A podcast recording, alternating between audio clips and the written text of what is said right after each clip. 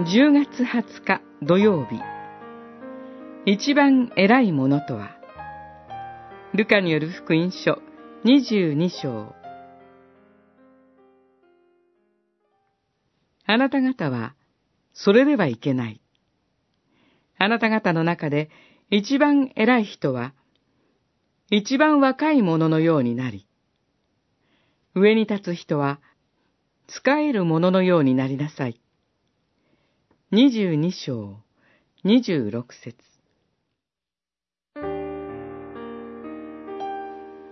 誰が一番偉いだろうか。この議論は、九章四十六から四十八節にもあります。そこでは、主イエスは弟子たちに、一人の子供に注目させながら、あなた方皆の中で、最も小さいものこそ、最も偉いものである、と教えられました。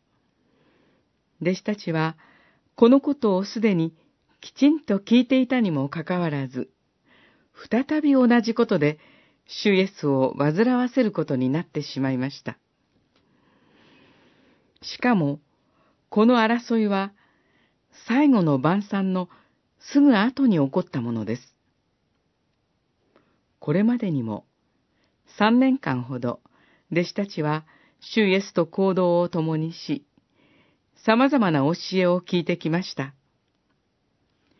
主イエスは、それらを締めくくるように、ここで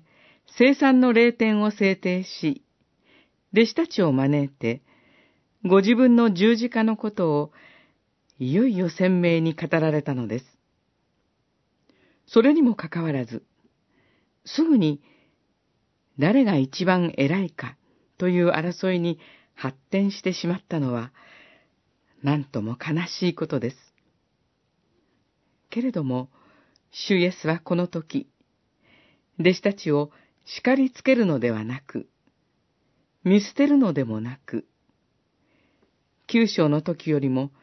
はるかに丁寧に語っておられます。そこに、弟子たちに